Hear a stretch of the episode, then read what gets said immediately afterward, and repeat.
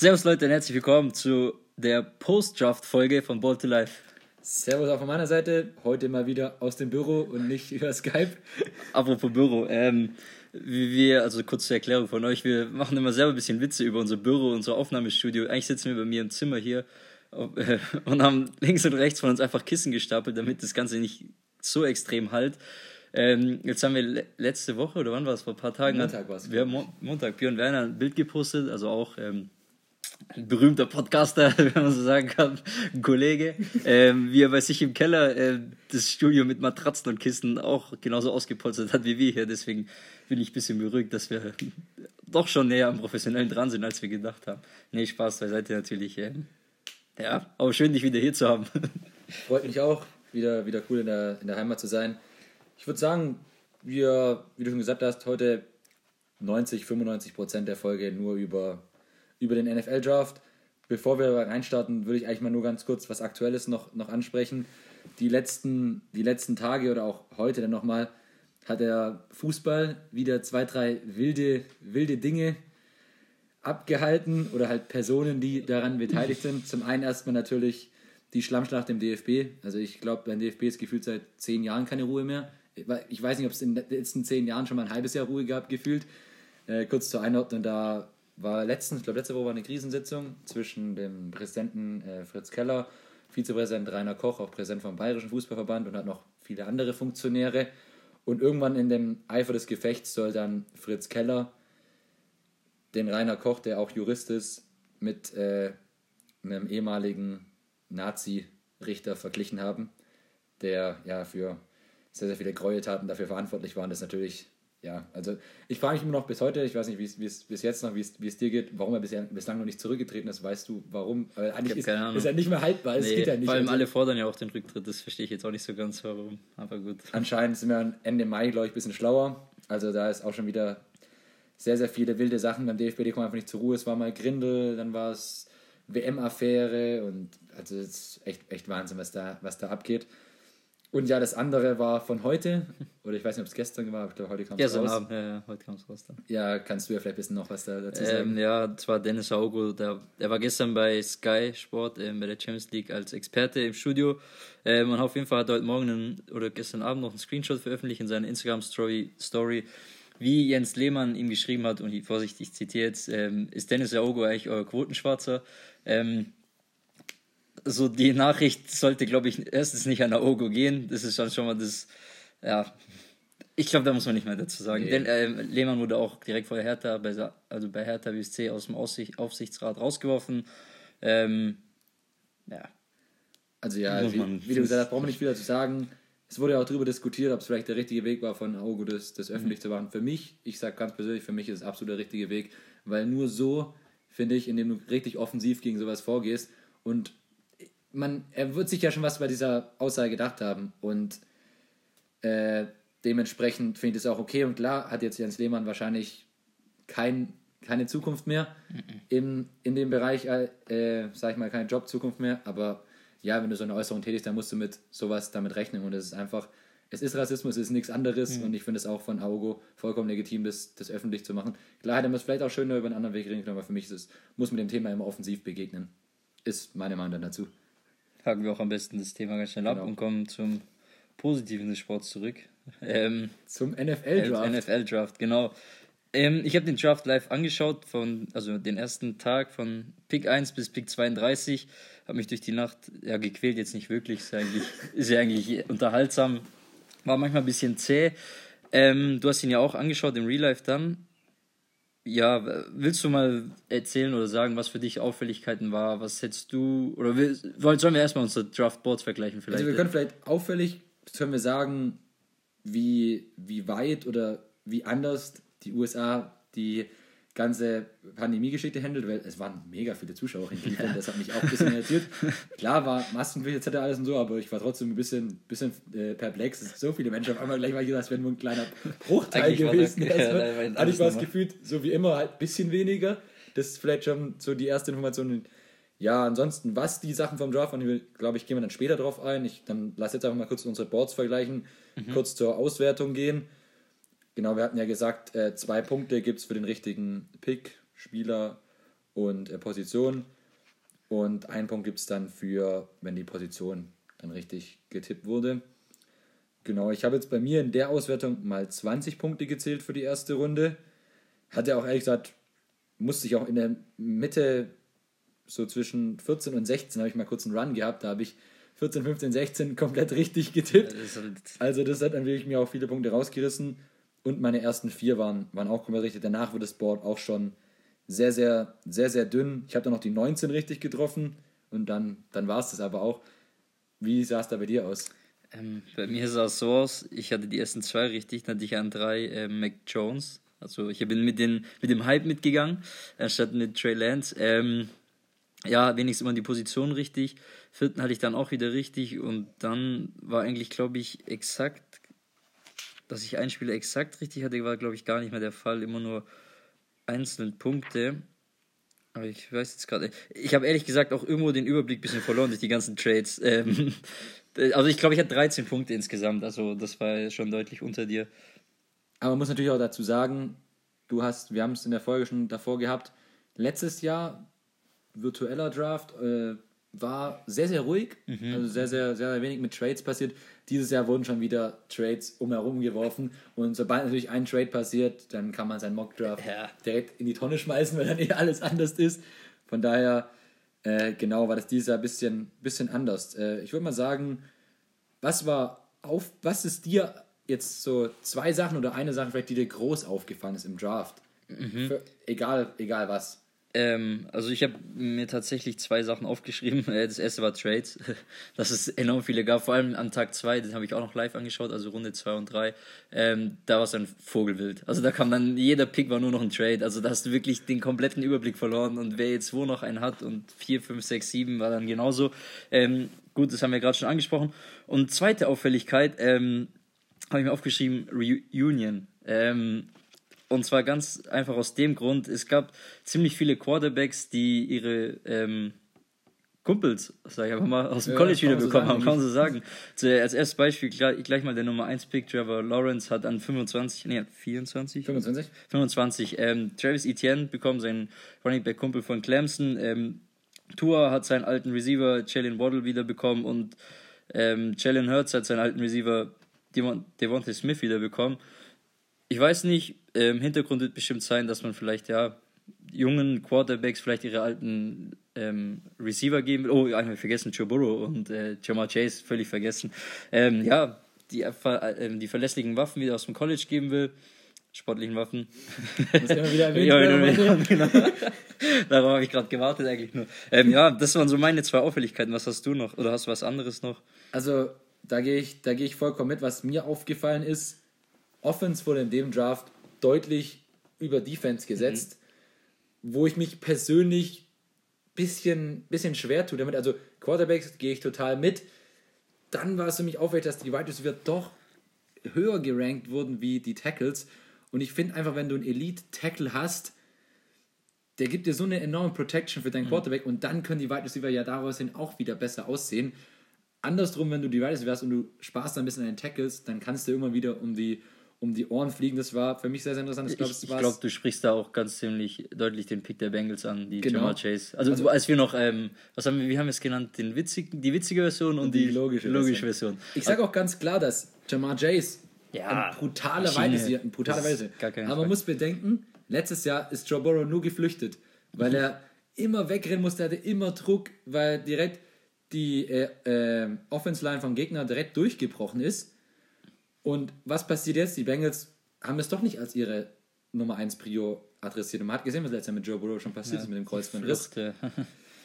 Und ich weiß nicht, ob es sich damit auf lange Sicht einen Gefallen getan hat, weil du hättest mit Penay Sewell, hättest du einen Elite-Tackle bekommen auf der Position. Mhm. Der typ, typ ist ein Beast. So hast du deine äh, Needs oder ja, ein bisschen anders adressiert. War, bin ich kein großer Fan davon. Es war das erste Mal, glaube ich, seit zig Jahren, dass die ersten drei Picks auch Quarterback-Picks waren. Das Seit kam, 1999, glaube ich. Das kam auch noch äh, sehr selten vor. Und was man festhalten muss, das Powerhouse der, des College Football hat wieder zugeschlagen mit Alabama. Mhm. Alabama sechs Erstrunden-Picks und ich glaube, dann am zweiten Tag sind sie auch nochmal in der zweiten Runde völlig mhm. glaube ich, in den ersten zwei Runden hatten sie, glaube ich, elf oder zwölf Spieler, die gepickt wurden. Das ist jetzt äh, gemeinsamer Rekord mit, äh, ich gerade noch was anderes, äh, mit Also Miami University, ähm, mit den Miami Hurricanes, ähm, sechs Spieler in der ersten Runde. Brutal. Nick, Nick Saban, der Trainer Saban, von, Ala ja. Saban von Alabama, der hat da schon sich was aufgebaut in den letzten Jahren auch an, an Ruf und ja, also br- brutal, wie viele Spieler von, von Alabama da gegangen sind vom Board. Genau, Bengals hatten wir gerade schon. Mhm. Wie, ja, wie, wie ordnen wir das ein? Wir haben es eigentlich gerade schon ein bisschen eingeordnet. Ich, ja, ich tue mich nach wie vor schwer. Ich, ich sehe Punkte für beide Seiten, aber ich hätte es anders gemacht. Ich auch. Ich hätte mich auch definitiv anders entschieden. Aber gut, it is what it is. It is what it genau. is. Ähm, das stimmt. Penai Sewell ist ja dann auch an 6 gar nicht gegangen. Wie gerade schon gesagt, die Dolphins haben dann Jalen Waddle genommen, sondern an 7 zu den Detroit Lions. Und ich weiß nicht, ob du die Szene gesehen hast, ähm, wie die sich gefreut haben in ihrem Draftroom, die von Detroit. Sowas ist doch dann schön so. Weißt du, Ja, so, man, man sieht in Detroit sitzen, es sind doch wieder Leute an Bord. Mhm. Es wird jetzt zwei, drei Jahre, werden sie richtig, auf gut Deutsch gesagt, Scheiße fressen, weil sie haben einfach aktuell echt kein Team, was Mhm. wirklich groß konkurrenzfähig ist. Aber wenn du halt dann immer wieder vorne pickst und du kriegst dann so einen wie Sewell, wo vor dem Draft keiner gedacht hätte, fällt an sieben, kriegst du dann einfach so, kannst du mit einpacken, perfekt. ich, ich, ich sehe gerade was Interessantes und zwar ähm, haben wir gerade ähm, so den Draft Overview offen und hier steht gerade die Player Selections. Also wir haben tatsächlich, das zeigt einfach nochmal, wie stark das Passing Game dominiert in der NFL. Wir haben 38 Cornerbacks, also Passverteidiger und 36 Wide Receiver, also insgesamt von den 259 Spielern gedraftet. Interessanterweise, jetzt gehe ich mal ganz zurück, es wurden zwei Long Snappers gedraftet. Zwei Long Snappers gedraftet, ein Blaze Kicker und ein Panther wurden gedraftet. Hast du den Panther gesehen? Der ist zu Green Bay. Wie viel wiegt der? Wie viel Pfund? 240 Pfund oder so? ja, ist gut. der, äh, sein Hobby Saxophon spielen? Ja, genau. Aber was war, oh, die- wie war nochmal die Description? Da gab es noch eine ganz coole. Ach, Mann. Auf jeden Fall haben auch wieder die Bengals, haben da den Vogel auch wieder abgeschossen, haben in der fünften Runde einen Kicker-Pick gezogen. Aber hast, warte mal, ich, ich habe auch mich verwundert, dann habe ich mal gesehen, ähm, wer das ist. Ich weiß, ich kann dich noch an die Challenge erinnern, diese, nicht Bottle Flip, sondern wo du mit einem so einem Roundhouse-Kick den Deckel runtergekickt hast. Ja. Hier. Und dann gab es ein Video von einem Kicker, der hat in einer, so einer Trainingshalle, gibt es ja immer, diese mit weißem Dach, stand ganz oben auf so einem Gerüst eine Flasche, so mit Tape festgebunden. Und er hat von ganz unten den Football hochgekickt und so genau den Deckel getroffen, dass er sich aufgedreht hat. Das ist der Kicker, ich weiß jetzt gerade den Namen nicht, der zu Cincinnati auf jeden Fall gegangen ist. Also da ist man auch so ein bisschen mit dem Hype vielleicht mitgegangen. Aber trotzdem in der fünften Runde halt. Ist, Ist Kicker die Position, wo du die marginalsten Unterschiede hast, ob du jetzt einen undrafted äh, Free Agent hast oder dafür halt einen Fünftrunden-Pick rauszuschleudern. Ja. Ist halt. Vor allem, dass es zeigt, dass es nur einen Kicker gegeben hat. Du hast quasi mit niemand anderem darum konkurriert, um den zu holen. Aber ich habe mir die letzten Jahre mal geschaut, es gibt immer den obligatorischen Kicker-Pick. Irgendeiner zieht ihn jedes Jahr. Mal geht er jetzt wieder an 5, dann mal wieder an 6, mal an 7. Aber hieß er? Raiders haben ihn nochmal an 17 genommen. Raiders haben auch schon mal in der ersten Runde. einen Kicker genommen. Das soll auch schon vorgekommen sein. Habe ich später auch noch auf meinem Board drauf, weil auch wieder ja, ein sehr, sehr kurioser Draft, den, wen sie da vorgegangen sind. Äh, was bleibt noch festzuhalten, was ich gerade noch sagen wollte, jetzt hab, ist es mir gerade entfallen. Also nicht gut. Hm. Was, hatten wir denn? Auffälligkeiten? Ah ja, ich hab, jetzt habe ich es wieder. Erzähl. Ich würde sagen, wir gehen jetzt mal so zu Teams, die gut oder auch schlecht gemacht haben. Und dann halt auch einfach daraus hin äh, ein paar Fragen. Mhm. Ich würde einfach gerade mal anfangen und mal gerade reinwerfen. Denver an 9. Mhm. Was war da die Intention? Also ich kann es mir nur so erklären, dass die Intention ist, dass man für Aaron Rodgers tradet. Oh, Haben wir auch noch nicht erwähnt. Oh, oh, guter Punkt. da haben wir noch gar nicht, das schließen wir direkt an, kurz nach dem Denver. Ähm, ich kann mir nur vorstellen, dass das die Erklärung ist, dass man versucht, für Aaron Rodgers zu gehen. Die kam ja vor, ja, was waren es, zwei, drei Stunden vor dem Draft, die Gerüchte, und nicht die Gerüchte raus, sondern das kam von Ian Rappaport und dann Bombe. ist es sogar ein Fact, wenn der was äh, sagt, ähm, dass Aaron Rodgers nicht mal nach Green Bay zurück möchte, aufgrund diverser Konflikte mit dem Management und vor allem dem GM, gute Kunst. Auch ein guter Name. Ähm, ja, ich denke, darauf wird man spekulieren, sonst kann ich mir nicht vorstellen, warum man hier auf einen Quarterback Auch die verzichtet hat. Begründung, Justin Fields war noch auf dem Board. Gesagt, sie mögen Justin Fields, aber irgendwie mögen sie Patrick Surton, der Second, den Corner, den sie geholt haben, mögen sie mehr. Dann denke ich mir so, aber wenn ihr doch Fields auch gut findet und das ist nie, den ihr braucht, weil aktuell hast du Bridgewater und Locke, was definitiv zu den mit zu den schlechteren Quarterback-Duos mhm. in der NFL zählt. Und cornermäßig warst du eigentlich gut aufgestellt, dass du sagen musstest, du bist jetzt deine erste Hat Option. Kyle Fuller bekommen. Äh, Kendall oder Kyle Fuller? Kendall. Von Chicago. Kendall, ja. Das verstehe ich dann nicht so ganz, aber klar, die Intention ist vielleicht, weil Rogers hat ja, glaube ich, auch gesagt, es sind zwei Teams. Ja. Ich glaube, Denver und die Raiders, ja. die jetzt mit drin sind in der Verlosung. Aber wenn du halt nachher Rogers nicht bekommst, und Green Bay hat ja schon klipp und klar gesagt, sie wollen ihn nicht abgeben, dann finde ich, kann ich den Pick nicht ganz nachvollziehen, dass du da nicht für, für Fields gehst, wenn er noch als Quarterback auf dem Board ist. Aber ja, die Green Bay Packers oder auch Aaron Rodgers, das hat eingeschlagen vor dem Draft. Noch ganz kurz zu Denver und ich finde auch bei Denver muss man sagen, ich finde ehrlicherweise, sie sind einen guten Quarterback auf dem Level von Deshaun Watson und Rodgers. Klar, das würde viele Teams hochpushen, aber so einem mit einem guten Quarterback wären sie direkt ein Contender, weil die immer noch eine Wahnsinns-Defense haben. Die Defense war schon immer die ja. von ihnen, das stimmt. Und jetzt haben sie auch jetzt Cherry Judy letztes Jahr bekommen, dieses Jahr noch Javante Williams als Running Back mit Melvin Gordon. Also schon ein gutes Team bleibt interessant Den zu Pick habe ich ehrlich gesagt aber auch nicht so ganz verstanden. Mit Ja, gut. Ist ein ähnlicher Spielertyp wie Gordon eigentlich so. Ich habe mir gedacht, ah, warum vielleicht nicht einen anderen Spielertyp irgendwie no, no, Noch eine Auffälligkeit, äh, wo wir eigentlich ganz anders in unserem Mockdraft haben, die fällt mir spontan ein, äh, mit den Running Backs. Wir hatten, dass gar kein Running Back geht. Es sind jetzt zwei gegangen mit Travis Etienne. Ah, okay, kommst, ja. du kommst noch dazu. Ja. Dann, dann, ähm, aber guter Punkt mit den Auffälligkeiten. Ich fand, dass die Teams, die sind sehr danach gegangen, nicht, ob das jetzt vielleicht der beste Spieler ist, der noch zu, verhaben, mhm. zu haben Das hast du ja damals auch erklärt gehabt in der Folge, sondern sie sind einfach danach gegangen, ja, welcher Spieler passt gut in unser System. Mhm. So, es wurden sp viele Spieler früher gedraftet, wie vielleicht erwartet wurde, weil dann einfach halt die Teams, das passt dann irgendwie in ihr Defense oder in ihr Offense-Schema mit rein und deswegen sind sie vielleicht nach den Leuten gegangen. Das könnte wiederum vielleicht den Williams-Pick mhm. dann auch, wenn wir jetzt beim Beispiel Denver waren, erklären, weil zum Beispiel Green Bay hat auch eine sehr, sehr komplexe Offense, die sie spielen mit, von Matt LaFleur. Und deswegen haben sie letztes Jahr zum Beispiel auch diesen, ja, AJ Dillon Running Back geholt, wo man auch nicht so ganz greifen kann, was mhm. es für ein Running Back aber er, er, passt halt so genau anscheinend in dieses System, was sie spielen wollen. Und das, fand ich, war auch eine Auffälligkeit vom Draft, dass ja. viele Leute halt Spieler gedraftet haben, die vielleicht nicht die besten aktuell noch waren, die auch auf Board waren, sondern die einfach gut in das System reinpassen. Oder wie wir es schon hatten, so einfach mit Teammates aus dem College wieder in den Quarter. Also man hat so lieber geschaut, diese sichere Variante zu gehen, anstatt, weil wir hatten es ja auch schon in unserem Pre- oder Mock-Draft-Folge, dass halt dieses Jahr eine ziemlich unsichere Draftklasse ist, weil du halt viele Interviews nicht hattest, du hast den Combine nicht, du hast manche haben ein ganzes Jahr nicht gespielt, manche sogar zwei Jahre nicht gespielt und dass dann viele sich vielleicht eher auf die sicheren Varianten verlassen haben, anstatt das Risiko zu gehen. Das, das, das stimmt. Nochmal äh, zu, bevor wir das vielleicht nur ganz kurz angeschnitten haben, zum Aaron Rodgers-Thema. Genau, das war jetzt. Was denkst du passiert in den nächsten Wochen noch? Ähm, ich sage Oder was bis jetzt überhaupt Also, passiert? was bis jetzt passiert ja. ist. Um mal kurz einen groben Überblick zu geben. Ähm, du kannst doch noch weiter aus, weil das Ding ist eigentlich eine lange Ja, das, eben, das Ding geht ja schon jetzt nicht nur seit ein, einer Woche, das ist eigentlich schon seit ja, zwei, drei Jahren fast schon das Ding, dass Green Bay einfach Aaron Rodgers nicht genug offensive Waffen, sportliche Waffen gibt obwohl er natürlich, er ist ja, vom Talent her ein Top 5 Quarterback of all time, muss man einfach ganz ehrlich sagen. Ähm, hat in, seinem, in seiner ganzen Karriere einen Touchdown-Pass geworfen zu einem First-Round-Pick und das war Mercedes Lewis, ein Tight End. Ähm, man muss auch auf der anderen Seite für Green Bay sagen, okay, er hat Devontae Adams, danach kommt erstmal lange nichts, mit Aaron Jones noch einen guten Running Back. Ähm, aber all das und noch der Draft letztes Jahr, als man sich entschieden hat, seinen Ersatz Jordan Love in der ersten Runde zu holen, dann einen Running Back nochmal in der zweiten Runde, der dies Jahr, glaube ich, gar nicht mal gespielt hat war noch der dritte, Run, dritte Running Back, anstatt einen Receiver endlich mal zu holen, anstatt, okay, die Online war wirklich tatsächlich gut letztes Jahr, aber ihm da wirklich Waffen zu geben und das stößt natürlich Aaron Rodgers nach so vielen Jahren sauer auf. Er ist jetzt 38, glaube ich, oder 37, so lange hat er auch nicht mal. Ähm, dann kam noch hinzu, dass sie seinen, Kon äh, seinen Vertrag nicht verlängern wollten, sondern nur umstrukturieren wollten, dass sich sein Gehalt ein bisschen anders verteilt. Das wollte er natürlich auch nicht. Er wollte eine Verlängerung haben.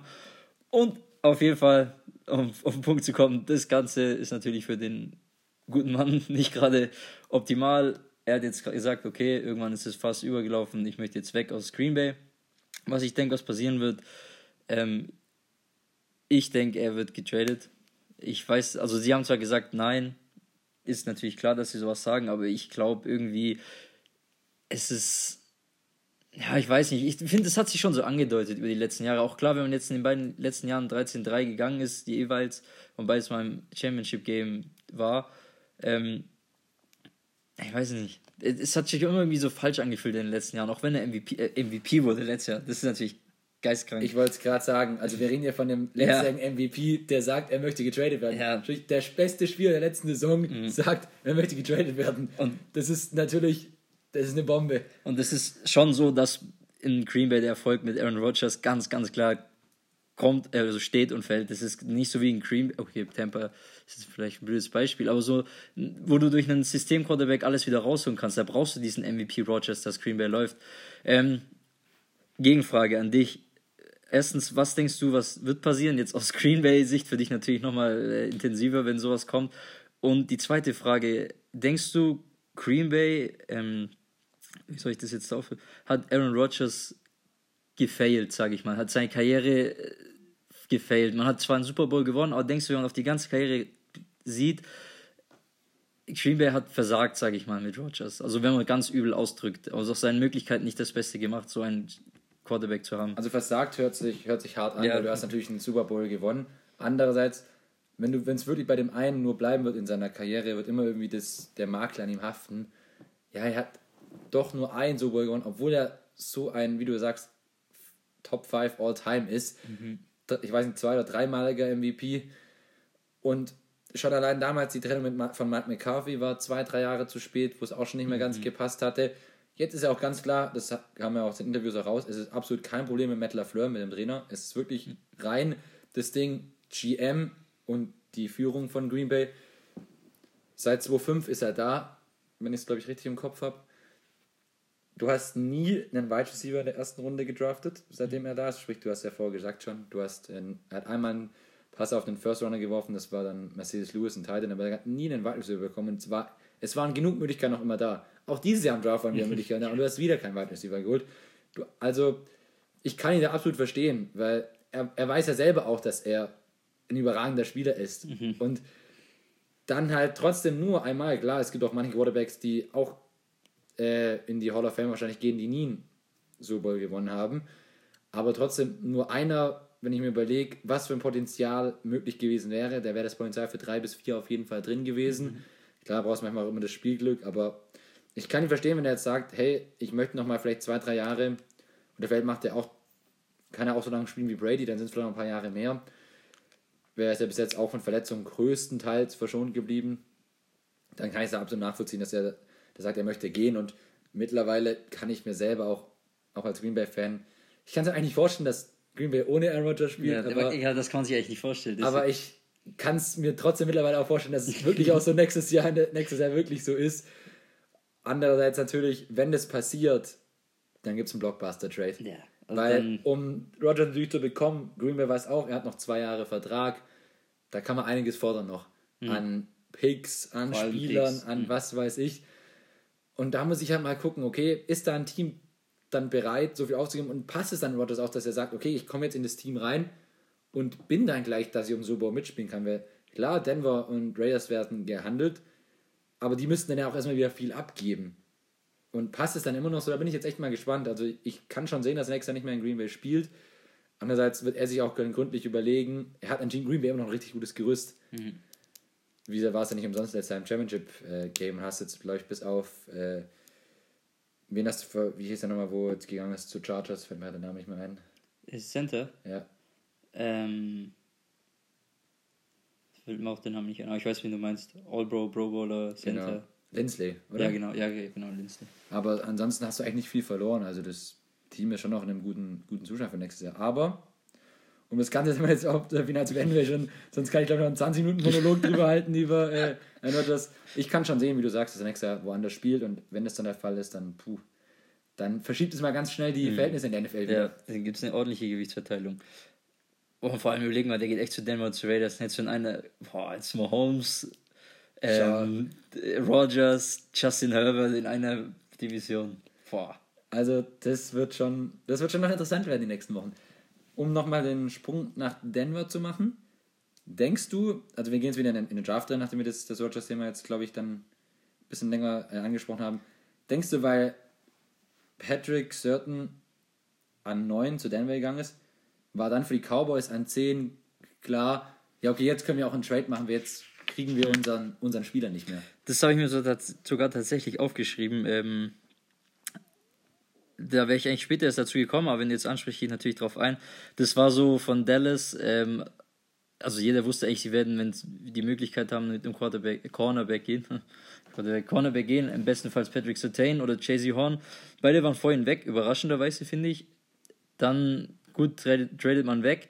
Und ich habe mir das, die zwei, genau diesen Trade jetzt aufgeschrieben hier noch für Philly und äh, Dallas, weil eine mit dieser Trade ganz und gar nicht geschmeckt haben, und zwar New York Giants. Die waren eigentlich schon ready, die wussten, Devonta Smith fällt zu uns oder Jalen Waddle, die fallen zu uns, vor uns sind keiner Ersatz mehr ein Receiver, weder Dallas ähm, oder Denver.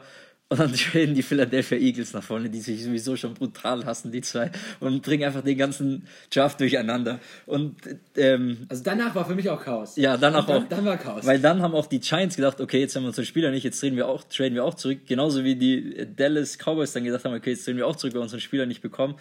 Ähm, und ja, ich fand die Dallas Cowboys ist dann fast so ein bisschen Panikpick gewesen, finde ich. Die haben dann Micah Parsons genommen, also mega Talent, absolut krasser Linebacker. Aber das war so ein bisschen okay, wir nehmen, traden jetzt mal zurück und haben wir den besten Defensive-Spieler, der noch auf dem Board ist. So, weil ich weiß nicht, ob die unbedingt einen Need haben auf Linebacker, aber gut. Aber ja, das, da, da ging dann los der Wahnsinn mit diesen ja, ganzen Trades. Dann, dann war es wirklich kurios, was alles noch, noch abgegangen ist. Dann haben Teams auch wieder in meinen Augen Einschätzungen von Spielern getroffen. Mhm. Da hat es mich teilweise schier am Stuhl geschlagen. Muss man sozusagen, da kannst du vielleicht mal schön an die, an die 17 gehen. Oder nee, da gehen wir vielleicht später dazu. Was man äh, dann auch noch sagen muss, ja, manchmal muss man einfach auch Glück haben im Draft. Mhm. Bei gewissen Sachen, da fallen die Spieler einfach mal in den Schoß rein. Das so wie, Stichwort. wie Sewell an 7 zu Detroit oder an 15. Die Patriots waren lange gehandelt, oh, traden sie in die Top 10 rein für den Quarterback. Ja, dann haben sie wahrscheinlich genau. den Quarterback an 15 bekommen, den sie wollten, ohne irgendwas machen zu müssen. Oh. Und dann Mac Jones bekommen. Und selbst, ähm, der ist jetzt vielleicht nicht richtig reingefallen, weil sie hochgetradet haben aus Chicago bis mit Justin Fields. Ja. Das, dass der auch so weit fällt und das da haben wir noch gar nicht drüber gesprochen, gell? Aber da kommen wir später gleich dazu, weil ich glaube, wir haben beide noch Gewinner und Ja, ich habe jetzt hier gerade sogar in, in dem Zug, wenn du jetzt sagen müsstest, okay, sag mir ein Team, was der Gewinner ist, weil wir können natürlich, wir sagen auch noch, es gibt noch andere, die auch gut gedraft mhm. haben. Welches ist jetzt dein Team, was der Gewinner ist? Ich habe mich bei, bei mir ging es um zwei, um zwei Teams, mhm. wo ich hin und her gesprungen bin. Welches ist es bei dir? Ähm, also ich sage so, overall, ähm, wenn man den gesamten Draft betrachtet, ist für mich Cleveland der Gewinner. Ähm, allein, dass sie, warte, wie spricht man jetzt aus? Jeremiah, wie heißt der, Owusu Koramoa, äh, war, ich, war bei mir 19, ich glaube bei dir war auch First Round irgendwo, bei, bei jedem 17? eigentlich, in jedem Mock Draft, Mac Draft, lauter Mac Jones, äh, Mock Draft, ähm, ist spät in die zweite Runde gefallen, in der ersten Runde haben sie Craig Newsom bekommen, ein Cornerback, ich sag dir ganz ehrlich, Cleveland ist ein absoluter Contender nächstes Jahr, aber wenn man so ah, der zweite Gewinner, eigentlich auch der erste Gewinner äh, Chicago Bears, weil die endlich, endlich einen Quarterback haben. Endlich in ihrer 80 Jahre langen Geschichte hatten sie noch nie einen Quarterback, der über 4000 Yards geworfen hat, muss ich mal überlegen, oder 30 Touchdowns geworfen hat. Jetzt haben sie endlich mal äh, ein Talent dazu oder einen Spieler, der das Talent dazu hat. Deswegen muss, die muss man eigentlich fast als Gewinner haben. Habe ich hier auch auf meinem Board. Äh, für mich trotzdem Overall-Gewinner sind die Brownies, ja. die Cleveland Brownies. Äh, waren letztes Jahr schon sehr, sehr weit in den Playoffs und haben schon ein Spiel in den Playoffs gewonnen. Mhm. Und jetzt kriegen sie, sie hatten zwei wirkliche, wo du sagen musst, okay, die Offense vollkommen okay. Also was heißt okay? Okay, ist weil Weltklasse. Die ja, ist Weltklasse. Und die haben letztes Jahr ohne OBJ gespielt. Der kommt jetzt wieder zurück. Mhm. Dann hatten sie zwei Needs. Cornerback und Linebacker. Sie müssen gar keine Trades machen. Mhm. Fällt Newsom, Cornerback, erste mhm. Runde rein. Jeremiah Owusu Karamoa geht an 50 oder an 52 zu ihnen, wo jeder gedacht hat, ihr lockerer Top 20 Picks ja, so gefühlt. Ganz sicher. Mussten gar nichts dafür machen und sonst auch noch ein paar richtig nice Deals gemacht mit in dritte Runde Schwarz als Wide Receiver und sowas. Also mhm. waren echt nice Dinge dabei und dann für mich danach an zwei die Bears einfach, weil du hast jetzt auf der wichtigsten Position im Football auf Quarterback mit Justin Fields ein deutliches Upgrade und du hast, finde ich, auch nicht zu viel bezahlt für diesen Trade. Naja, da fand ich es noch relativ lustig. Ähm, die Chicago Bears haben, wann war das? Die haben doch Andy Dalton verpflichtet, dann vor ein, zwei Wochen haben die so ein Bild gepostet, das gesehen, Quarterback One und ein Bild von Andy Dalton. Das fliegt ihnen jetzt auch ordentlich um die Ohren wieder. Aber ich weiß nicht, denkst du, sie starten mit Dalton oder sie gehen gleich für Fields? Also ich sag dir ganz ehrlich, ich lasse Fields starten. Also das meine Meinung. Es ist klar, ist immer so ein Ding, Rookie musst du ranführen, aber Weil zum Beispiel bei Mac Jones an 15 Patriots haben die schon ganz klar gesagt, äh, dass Cam Newton starten wird. Und Ja, das, das, Jones finde ich auch macht auch Beispiel äh, ziemlich viel Sinn. Aber bei den Bears, ich weiß nicht so, die, ich glaube, die Fans, die wollen geh- viel sehen, die für wollen, Fields, die wollen endlich dabei. ihren Quarterback. Das ist Klar, äh, Trevor Lawrence an 1 wird starten, Zach Ja. Wilson an 2 von Jets wird auch starten. An 3 Trey Lance bin ich mir ein bisschen unsicher. Da glaube ich, werden sie auch erst mit Jimmy Ja. Garoppolo gehen und vielleicht Lance dann erst später in der Saison reinlassen. Ja. Genau, jetzt, warte, wo waren wir denn gerade? Von den lauter äh, Winner, Verlierer. Winner, dann, äh, ich würde auch noch kurz einfach noch ein paar Winner von mir noch erzählen. Da will ich jetzt aber gar nicht mehr großartig da- da- dazu was sagen. Mhm. Was mir einfach gefallen hat, Patriots, Mac Jones hat mir gefallen, auch wenn sie nichts dafür gemacht, machen mussten. Die Picks von Miami von den Dolphins, erste Runde mit Waddle sehr und mit gute Picks. Jalen Phillips, für mich der beste Mhm. Pass-Rusher, den es in dem Draft gab. Ich hätte sogar vermutet, er fällt ein bisschen, weil es gibt ja ein paar Sachen mit Gehirnerschütterung. Und sowas bei ihm. Aber Miami geht für ihn, er kann in Miami bleiben, finde ich, finde ich richtig gut. Man muss auch dazu sagen, als Pass-Rusher arbeitest du auch mehr mit den Händen, wie zum Beispiel als Tackle, wo du mehr mit dem Kopf auch arbeitest. Also sportlich gesehen jetzt nicht so, dass ihr irgendwie denkt, der ist jetzt irgendwie dumm im Kopf oder so. Und auch in der zweiten Runde mit ihrem Tackle, mit Eichenberg, finde ich auch Und noch Javon Holland als Safety. Jalen Holland wäre auch der beste, Jalen Holland der beste Safety. Also finde ich Miami kriegt von mir auch ein Vier Plus. Starter, ganz ehrlich, könnten das sein. Das Ravens kriegen für mich mit ihren zwei späten Deals in der ersten Runde gegen den Plus. Genau. Wer kriegt bei dir noch ein Plus? Ähm, also ich hatte auch ehrlich gesagt Browns und Chicago als die oberen großen Gewinner. Danach hätte ich auch Miami Dolphins. Also die ganz, ganz. Ich habe, bei mir ist es so, ich habe auch, das wirst du gleich sehen, keine Verlierer und ich habe auch nur diese zwei, drei Teams als ganz große Gewinner, weil so, ich fand, alle haben eigentlich relativ gut gedraftet. So. Es gibt gar nicht so dieses, was machen die, so Ich habe dieses. noch ein, zwei Mannschaften später. Dann kommen wir gleich drauf. Also ich habe, ich schaue mal gerade mal, ob ich irgendwas vergessen habe, was für mich ein absoluter, ähm, wo die jetzt aufs nächste Level bringen wird. Ja, für mich könnten dann riesen Tennessee Verlierer gibt's noch. die. Packers sein natürlich, aber natürlich auch wegen den Stories, die um den Draft waren. Ja. ja, klar, das schon. Aber als Gewinner, ja, Tennessee fand ich noch, einen sehr, sehr guten Draft gehabt. Ähm, Man muss natürlich auch mal bedenken, dass vielleicht die Leute, die es, die es nicht wissen, das ist natürlich auch alles nur Momentaufnahmen. Du weißt natürlich dann nicht, wie sehen die Teams dann die Spieler, wie sehen die äh, Trainer dann die Leute in den Trainingscamps. Es, ihr müsst euch vorstellen, es gibt jetzt einen Roster mit 90 Mann, das wird nachher noch auf 53 aussortiert, sprich alle, die jetzt in den ersten sieben, in den sieben Runden gedraftet wurden, werden wir nächstes Jahr definitiv nicht in der NFL sehen. Deswegen ist immer auch wichtig, haben wir auch geschaut, wir haben nach der ersten und zweiten Runde geschaut, dritte Runde noch ein bisschen, weil die, wo später gehen, vierte, fünfte, sechste, siebte Runde, erwischst du vielleicht mal ein paar, paar, wo richtig nice dabei sind. Aber viele von denen sehen wir nächstes Jahr auch gar nicht in der NFL, Ja. die einfach den Cut auch nicht überstehen. und wahrscheinlich vielleicht auch viele niemals einen Snap spielen werden in der NFL. genau, das ist immer auch wichtig, dann auch zu bedenken. Oh, eins sehe ich gerade. Und zwar, ähm, ich habe beim Mock Draft den Pick, ich habe ihn gecallt.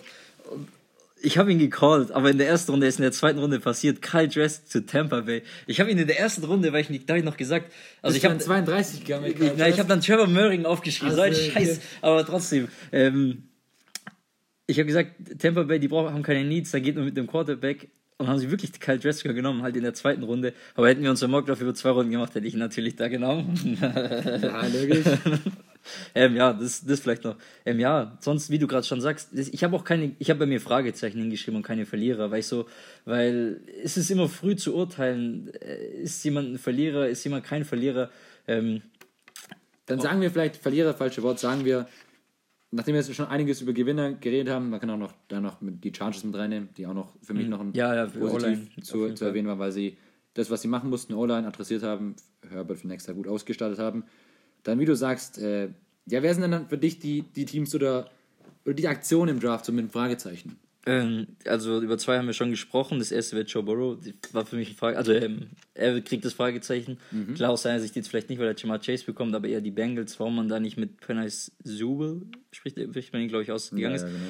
Und das zweite Fragezeichen ist, es geht gar nicht an direkt ein Team, sondern an drei Teams. Ähm, wir hatten es gerade schon kurz angesprochen mit den Running Backs, dass die wirklich relativ früh drei Running Backs gehen. Zwei in der ersten Runde, einer gleich an Pick 34 oder sowas, glaube ich. Ähm, Nee, 35, 35. 35 von Denver. Ja, genau, dass doch relativ früh so viele Running Backs gehen. Das ist eine Position, die man eigentlich, ja, wir hatten schon oft leicht ersetzen kann und nicht mal ganz so hohe Gewichtungen ansieht. Ähm, ja, Also ich persönlich bin kein, kein Fan von Running Backs in der ersten Runde. Mhm. Es sei denn, es ist ein All-Time-Talent wie vielleicht ein Saquon Barkley. Wobei ich auch da das schon echt heftig Viel fand. zu früh an, an an, zwei. an zwei muss ich schon, muss ich ehrlich sagen. Und gerade dieses Jahr auch. Und dann natürlich, oh, die, Die Steelers, klar, sie haben auf Running Back Riesenprobleme gehabt letztes Jahr. Mhm. Ihnen fehlt, sie sind da eigentlich gar nicht mehr ausgestattet. Trotzdem, wie du schon gesagt hast, Running Backs in der NFL eine relativ leicht zu ersetzende Position und dann gleich dafür den First Rounder rauszuschleudern, den Pick. Du musst immer bedenken, die First Round Picks, ja, das sind, die kosten dann auch natürlich sehr, sehr viel Geld, was garantiert auch erstmal ist, auch wenn es nur ein Rookie-Vertrag ist. Da tue ich mich bei, bei Running Back sehr, sehr schwer. Travis Etienne, der danach gegangen ist an 25, kann man auch argumentieren, okay, der ist auch noch ein guter Passempfänger. Das ist Harris nicht. Aber ich, ich bin kein Fan von Running Backs in der ersten Runde. Ohne dass wir die jetzt hier alle schlecht reden. Nee, ist natürlich trotzdem, also vom Talent her, sagen wir so, das Ding, vom Talent her sind die auf jeden Fall absolut richtig angeordnet da. Nur der Need oder der Value von einem Running Back ist halt Man wahrscheinlich eher weiter unten einzuschätzen. Die NFL ist ein Business. Mhm. In dem Business wird nach Zahlen gerechnet, es wird nach Verträgen gerechnet, Geld etc. alles. Und da gibt es halt statistische Auswertungen, die halt den Impact von Running Backs zeigen, verglichen zu Quarterback, Wide Receiver, Tackles und sowas. Und da muss man halt einfach sagen, man sieht es auch bei den Verträgen, dass der Running Backs halt nicht so hoch bezahlt werden wie andere. Und das hat ja gewisse Gründe und das sehen ja die Owner auch. Und deswegen ist es halt einfach so. Es hat ja auch gar nicht so heißen, die Spieler sind richtig gute Spieler und mhm. wir wollen ja auch nicht schlecht drin. Also es geht einfach immer nur, wie du gesagt hast, um, um die Needs oder wie, wie man halt als für, für die Teams agiert. Das muss da vielleicht am Rande noch wichtig erwähnt zu, zu sein. Ähm, wenn du jetzt noch sagst, Fragezeichen von mir, eins hatte ich tatsächlich noch. Ähm, Sie zwei, äh, eineinhalb Fragezeichen. Jeder kriegt so ein, Nein, jeder kriegt so ein Dreiviertel Fragezeichen von mir. Das erste ist Houston, aber da kann ich mir auch ganz leicht erklären. Die wollen einfach nächstes Jahr die Nummer 1 Pick haben. also anders kann ich es mir nicht erklären. Die haben oft hochgetradet im Draft, anstatt auf die Breite zu gehen. Haben vielleicht dann punktuell doch ganz gute Spieler bekommen. Nico Collins und jetzt vergesse ich gerade den Titan. Irgendwas mit B war er, glaube ich. Ähm, ja, einen Quarterback haben sie auch noch geholt. Ähm, wie heißt der? David Mills. Mills, genau. Ja, da geht es nächstes Jahr nur auf den Erstrunden-Pick, also den First Pick, der wird getankt. Das sieht man auch an den Verträgen, die in der Offseason gemacht haben. Viele Einjahresverträge, clevere Verträge, aber Einjahresverträge. Ja, deswegen kann ich mir das auch wieder erklären. Der zweite oder der, ja, die anderen vielleicht auch noch. Der erste wäre New Orleans. Auch. Aber das ist bekannt. Ja, also immer so. Muss man aber sagen, New Orleans ist dafür bekannt, einfach schlecht zu draften. Oder schlecht vielleicht oder wild zu draften, sagen wir es so, kuriose Entscheidungen zu treffen. Hatte, finde ich dieses Jahr auch wieder, dann auch mal wieder noch ein Pick rausschaut für einen Quarterback. Die Quarterback-Situation ist eh so komisch bei den Saints. Mhm. Ian Book geht's doch. Tracy Hill, Ian Book und James Winston. Ja, ich weiß absolut gar nicht, was da eigentlich jetzt Sendung ist. Und wie du sagst, der Houston kann ich mir auch nur so, den habe ich bei mir auch als. Ich weiß noch, wenn du das aufgeschrieben hast. Als dickes, als dickes, als dickes Minus. äh, ich komme gleich. Zu Houston einfach nochmal, wie du gesagt hast, es kann nur sein, weil sie den First Runner wollen. Weil auch das sind vielleicht gute Spieler, aber auch für Nico Collins haben sie so viel abgegeben, auch mhm. wieder an Picks. 109., 158. Pick, nochmal ein Viertrunden-Pick für nächstes ja, Jahr. Fixe. Für einen Drittrunden-Pick so viel rausgegeben. der Quarterback ist auch maximal eigentlich als Backup gesehen in der NFL, so den ist vielleicht sogar als ihr Starter, weil die, ich sage ja, der wird ganz kann, ist. Und wenn du mit dem Hintergrund denkst, dann ja. kannst du es irgendwann noch erklären, aber sonst. ja, und dann noch bei mir Fragezeichen auf dem Board. Nee, Plus habe ich noch auf dem Board, sehe ich sogar. Die Giants gehen noch von mir Aber Plus. das auf jeden Fall. Haben da noch relativ viel draus gemacht, dafür, dass sie Smith nicht. Mein, mein Favoriten-Pass-Rusher mit Assis Ojulari, den ich auch auf meinem Board, wenn wir schauen, an 26 hatte. Die ging auch später in der zweiten Runde, haben sie geholt. Guter Pick. Und jetzt die Frage an dich. Nummer 17. Pick. Deine Las Vegas Raiders, was war die Intention? Ich kann es ich, ich, nicht so ganz Ich kann sie sogar erklären. Ich okay. kann sie sogar erklären, weil ich natürlich beschäftige mich natürlich dann mehr mit so einem Pick, wenn das so dein Lieblingsteam ist. Ich muss dir ehrlich sagen, ich hatte sogar Leatherwood äh, bei mir an 21 für, an, zu den Colts. Ja, ich habe eine 25. An die 21. Ähm, und zwar deswegen, ähm, die, das hat man sich auch schon ein bisschen gewundert, warum man sich Drake und Jacobs geholt hat als Running Backs. Letztes Jahr die Running der Running Offense, weil auch klar, Jacobs war viel verletzt, aber jetzt nicht gut. Das Passing Game war super, allgemein die Offense in Vegas. Aber der Sinn hinter diesem Pick ist, das Running Game zu verbessern. Und zwar hat äh, Leatherwood 5,8 Yards geblockt, wenn er als Leadblocker war für den Run. Damit war er der beste Run-Tackle in der Klasse. Er ist ein Alabama-Spieler, hat drei Jahre gestart, gestartet. Mal wieder ein Alabama-Spieler. Ja, mal wieder ein Alabama-Spieler. Und das führt alles schon dafür zusammen. Er war auch ein Finalist für den besten Offensive Lineman Award. Ähm, also das ist so ein Spieler, er hat, wird NFL-ready sein, hat vielleicht nicht so die ganz hohe Decke, deswegen hat ihn vielleicht viele weiter hinten eingeschätzt. Aber so, was du für den Moment bekommst, wird der vor allem für das Run-Game zu verbessern, ist er halt da der optimale Pick. Und ich habe auch gelesen, dass John Gruden, der Head Coach der Raiders, gesagt hat, ähm, sie hatten Trade-Anfragen für den Pick 17 und es war ein Team, hat ich gesagt, welches die einen Tackle gebraucht hätten. Und dann wollten die halt einfach nicht das Risiko eingehen, dass sie in der zweiten Runde ihn nicht mehr haben. Deswegen hat man, sagen wir mal, ist diesen Reach eingegangen. Und dafür hat man in der zweiten Runde dann den First-Round-Talent bekommen mit Jaron Murray. Ich habe lese viele Fans, die sagen, stellt euch einfach vor, wir haben andersrum gedraftet, dann passt alles wieder. Deswegen. Okay, das, das, das erklärt so Und vielleicht bekommen sie einen Rodgers, dann kann man sagen, ja, dann, dann kann man auch die Offseason ja. geisteskrank. Das ist, deswegen aber ist so ein Ding, so ja. Ihr, ihr seht, es ist, es ist enorm viel, ja, passt es gut, passt es nicht.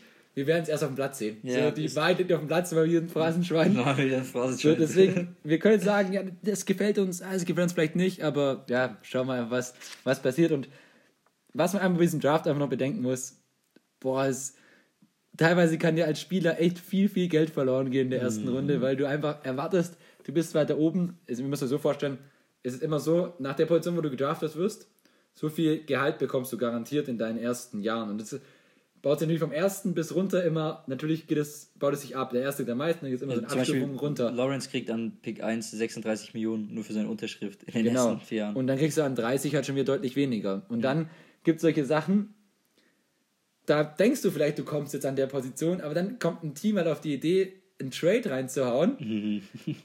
dann braucht das Team dich aber gar nicht, weil sie ja bewusst getradet haben wegen was anderem und dann kommen andere Teams dahinter, die dich halt auch gar nicht brauchen. Auf einmal fällt es halt schon so ein bisschen. Wie zum Beispiel, ich hatte es gerade angesprochen, Trevor Murray, der eigentlich als Nummer 1 Safety gerankt war, eigentlich an 17 zu Vegas sollte, kam ja. dann erst in der zweiten Runde zu Vegas. Das ist halt schon Und bitter. ihr seht mit Jeremiah Owusu Karamoa, ja, genau. auf einmal fällt er an 52. Vor allem die Gründe, das, also bei Trevor Murray, der Grund, warum er so tief gefallen ist, als dritter Safety dann nur genommen wurde, war, dass er sich in seinem letzten Spiel oder im letzten Training eine leichte Rückenverletzung zugezogen hat. Und wegen so einem Grund ist er so oh, tief gefallen.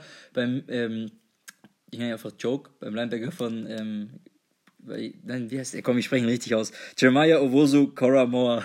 Ähm, da war es, glaube ich, ein Herz, kleines Herzproblem, was ihn so tief fallen lassen hat oder so. Und das ist schon so kleine gesundheitliche Probleme, die, die lassen dich so weit fallen und kosten dich so viel Geld. Deswegen ist es extrem, was das, ja. Ja, oder auch zum Beispiel, ich hatte ja einen Elf in meinem Mock Draft, mein Lieblingsspieler von, äh, vom Pro Day, Cutie Pay, hm. weil er so ein Freaker war, aber dann hat halt Chicago an 11 hochgetradet, ja, sie haben halt einen Quarterback gebraucht, dann und auf einmal ist Goody Pay halt 21 erst mhm, gegangen, weil ne, ja. die Teams danach halt ihn nicht mehr so, so gesehen haben. Also da seht ihr schon, das macht enorm viel finanziell auch schon aus. Also. Aber jetzt bleiben wir mal so also als 30. Pick, da machst du trotzdem gutes Geld.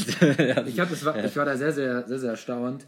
Äh, Björn Werner ist vor acht Jahren an 24 gedraftet und bislang der einzige, der einzige Deutsche in der ersten Runde gedraftet wurde.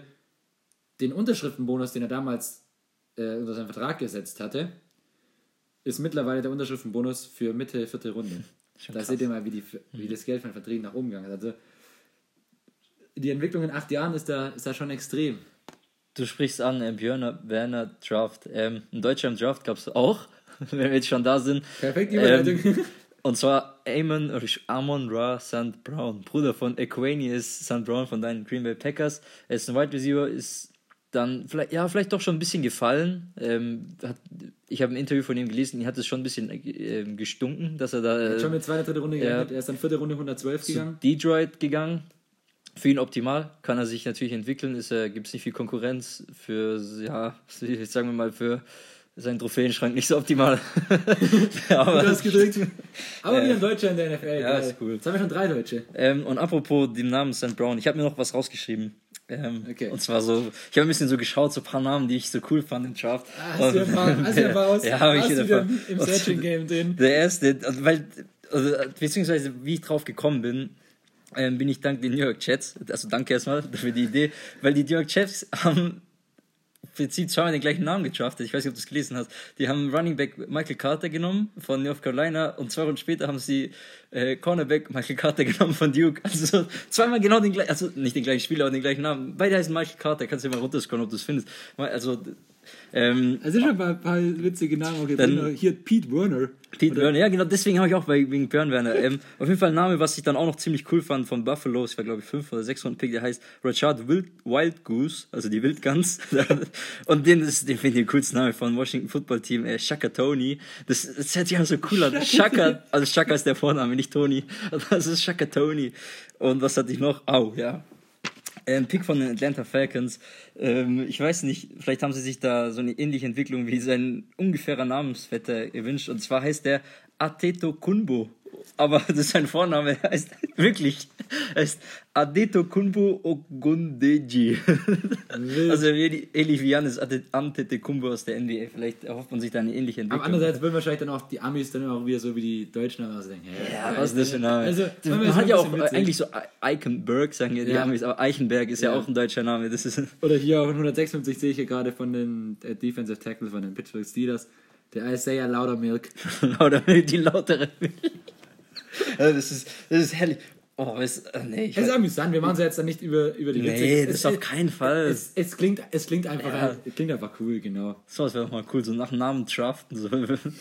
Nice, ich denke, dann haben ah, wir. Ah ja, guck, haben wir ihn. Adeto Kumbo Ogundeji, Defensive. Da muss man ja schon fast für die Reporter hoffen. Hoffen wir mal für ihn nicht. Für, ja. für ihn hoffen wir, dass er viel Spieler für die Reporter muss man eigentlich hoffen, dass er wenig großen Aktionen tritt. Aber naja, jeder hat's jeder der Spieler, der gedraftet wird oder der nachher auf dem äh, Platz steht, hat es verdient. Ja, und ich wünsche natürlich Fall. jedem Erfolg. Und Hoffentlich bleiben alle von Verletzungen ja, verschont. Ja, das ist ganz, ganz wichtig. Genau, also es war, mir hat der Draft sehr, sehr viel Bock gemacht. Ich fand den echt Total. richtig cool. Eins muss ich noch sagen zum Abschluss, okay. Ich habe auch noch was zum Abschluss. Es war nichts zum Draft, aber was aus der NFL, was ich ganz cool fand. Zu mir was Ernsteres, okay. Dann mach erst du das Coole. Okay? Ja, ja. Dann machst du das Coole erst. Erzähl. Das Coole zuerst? Ja, komm, okay. Erzähl. Ich weiß nicht, ob du es mitbekommen hast. Äh, DK Metcalf. Oh ja. Der, der Wide Receiver von den ähm, Seattle Seahawks. Der Typ hat Speed. Ja. Der, der, hat richtig Speed.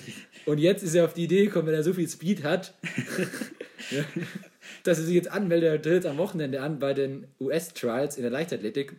US-Trials sind die deutschen Leichtathletikmeisterschaften, nur halt die amerikanischen in dem Fall. Und ich habe es mir ein bisschen angeschaut, die Top 3 aus jeder Disziplin, die da äh, abschließen, sei es jetzt Hochsprung oder 100 Meter Lauf oder was weiß ich, vielleicht sind sie für Olympia. Und äh, DK Metcalf, sein Ziel ist am Wochenende im 100-Meter-Sprint, sich für Olympia zu qualifizieren. Schon krass. Die, er braucht gleich eine 10.05, also 10.05, nicht 10.5, sondern 10.05. Und ich glaube, seine Bestzeit ist irgendwas 10.1, 10.2 rum oder so. Aber das war, glaube ich, mit Pads gemessen und sowas. Also jetzt mal dann ohne mhm. Pads. Boah, das wäre schon ein, riesen, ein Riesenbrett, wenn der da bei Olympia antreten könnte. Es gab es auch schon in der Geschichte, mhm. dass äh, NFL-Spieler, aktive NFL-Spieler bei Olympia waren. Äh, Godwin war mal, war glaube ich 2012 in ja, äh, London, war er Achter achter im Weitsprung für die USA. Also, ja, es wurde auch beim Combine mal ein Weltrekord gebrochen aus dem weitesten Sprung, also Standweitsprung. Das, und noch einer ähm, von Cleveland Browns, wir hatten ihn vorher, wie äh, Anthony Schwarz, glaube ich, Receiver in der dritten Runde. Der ist eigentlich auch Olympionik, der ist auch 100 Meter Läufer für seine Uni gewesen und hat da eigentlich jeden Rekord gebrochen an der Uni und auch fürs Nationalteam gerannt, ist jetzt auch NFL-Spieler. Ich habe gerade wegen dem Metcalf, da gibt es ja diesen Sprint, wo er Buddha Becker hinterher rennt nach der Interception. Da ist er, glaube ich, 23,06 oder 6,4 ähm, Miles per Hour gerannt. Das ist, glaube ich, 36, der, irgendwas. Ja, ich habe es auch umgerechnet. Das ist schon krass. Und das mit seiner Ausrüstung in einem Spiel, wo du wirklich eine Kurve was fast Und ich glaube, Usain Bolt hat der Höchstgeschwindigkeit ein bisschen was über 40, aber er hat natürlich auch keine Pads gehabt. Also mhm. von dem her, Metcalf, der Junge, der Junge ist fast. He is fast, yes. Und was ist, was kannst du nicht teachen? Okay, ja, Speed. Ja. Gut, dann jetzt nochmal deine Sache zum Abschluss. Das ist so, weil wir gerade gesagt haben, wie, wie Spaß der Draft macht und so. Und da muss ich einfach so sagen, ich habe schon mal gesagt, ähm, oder in der letzten Folge gesagt, so der Draft, das, das ist für mich neben dem Super Bowl einfach so das geilste, äh, was es im Sport gibt. So, das mhm. ist, oh, jetzt ist Siri angegangen. das habe ich gefunden.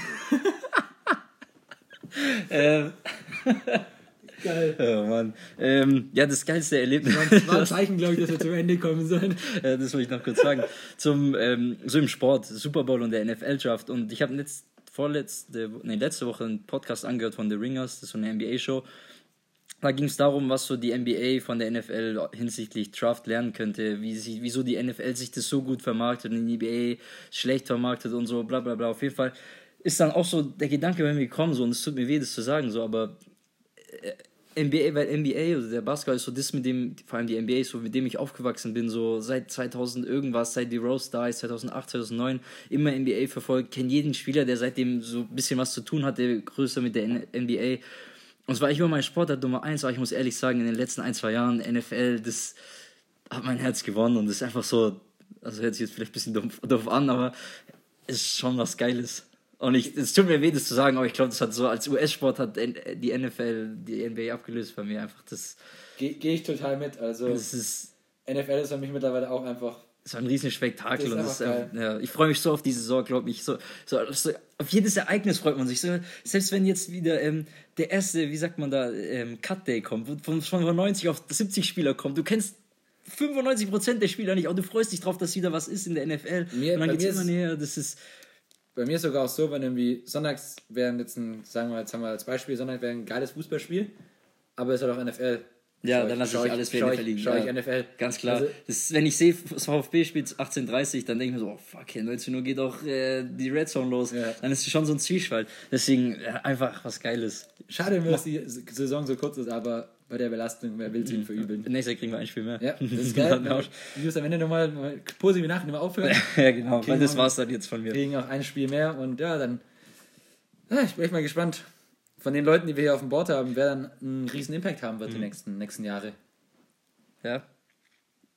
Das war's, oder? Das war's zum Abschied. Also dann sage ich Tschüss, Siri Tschüss und Ciao, du Siri. sagst auch Tschüss. Tschüss.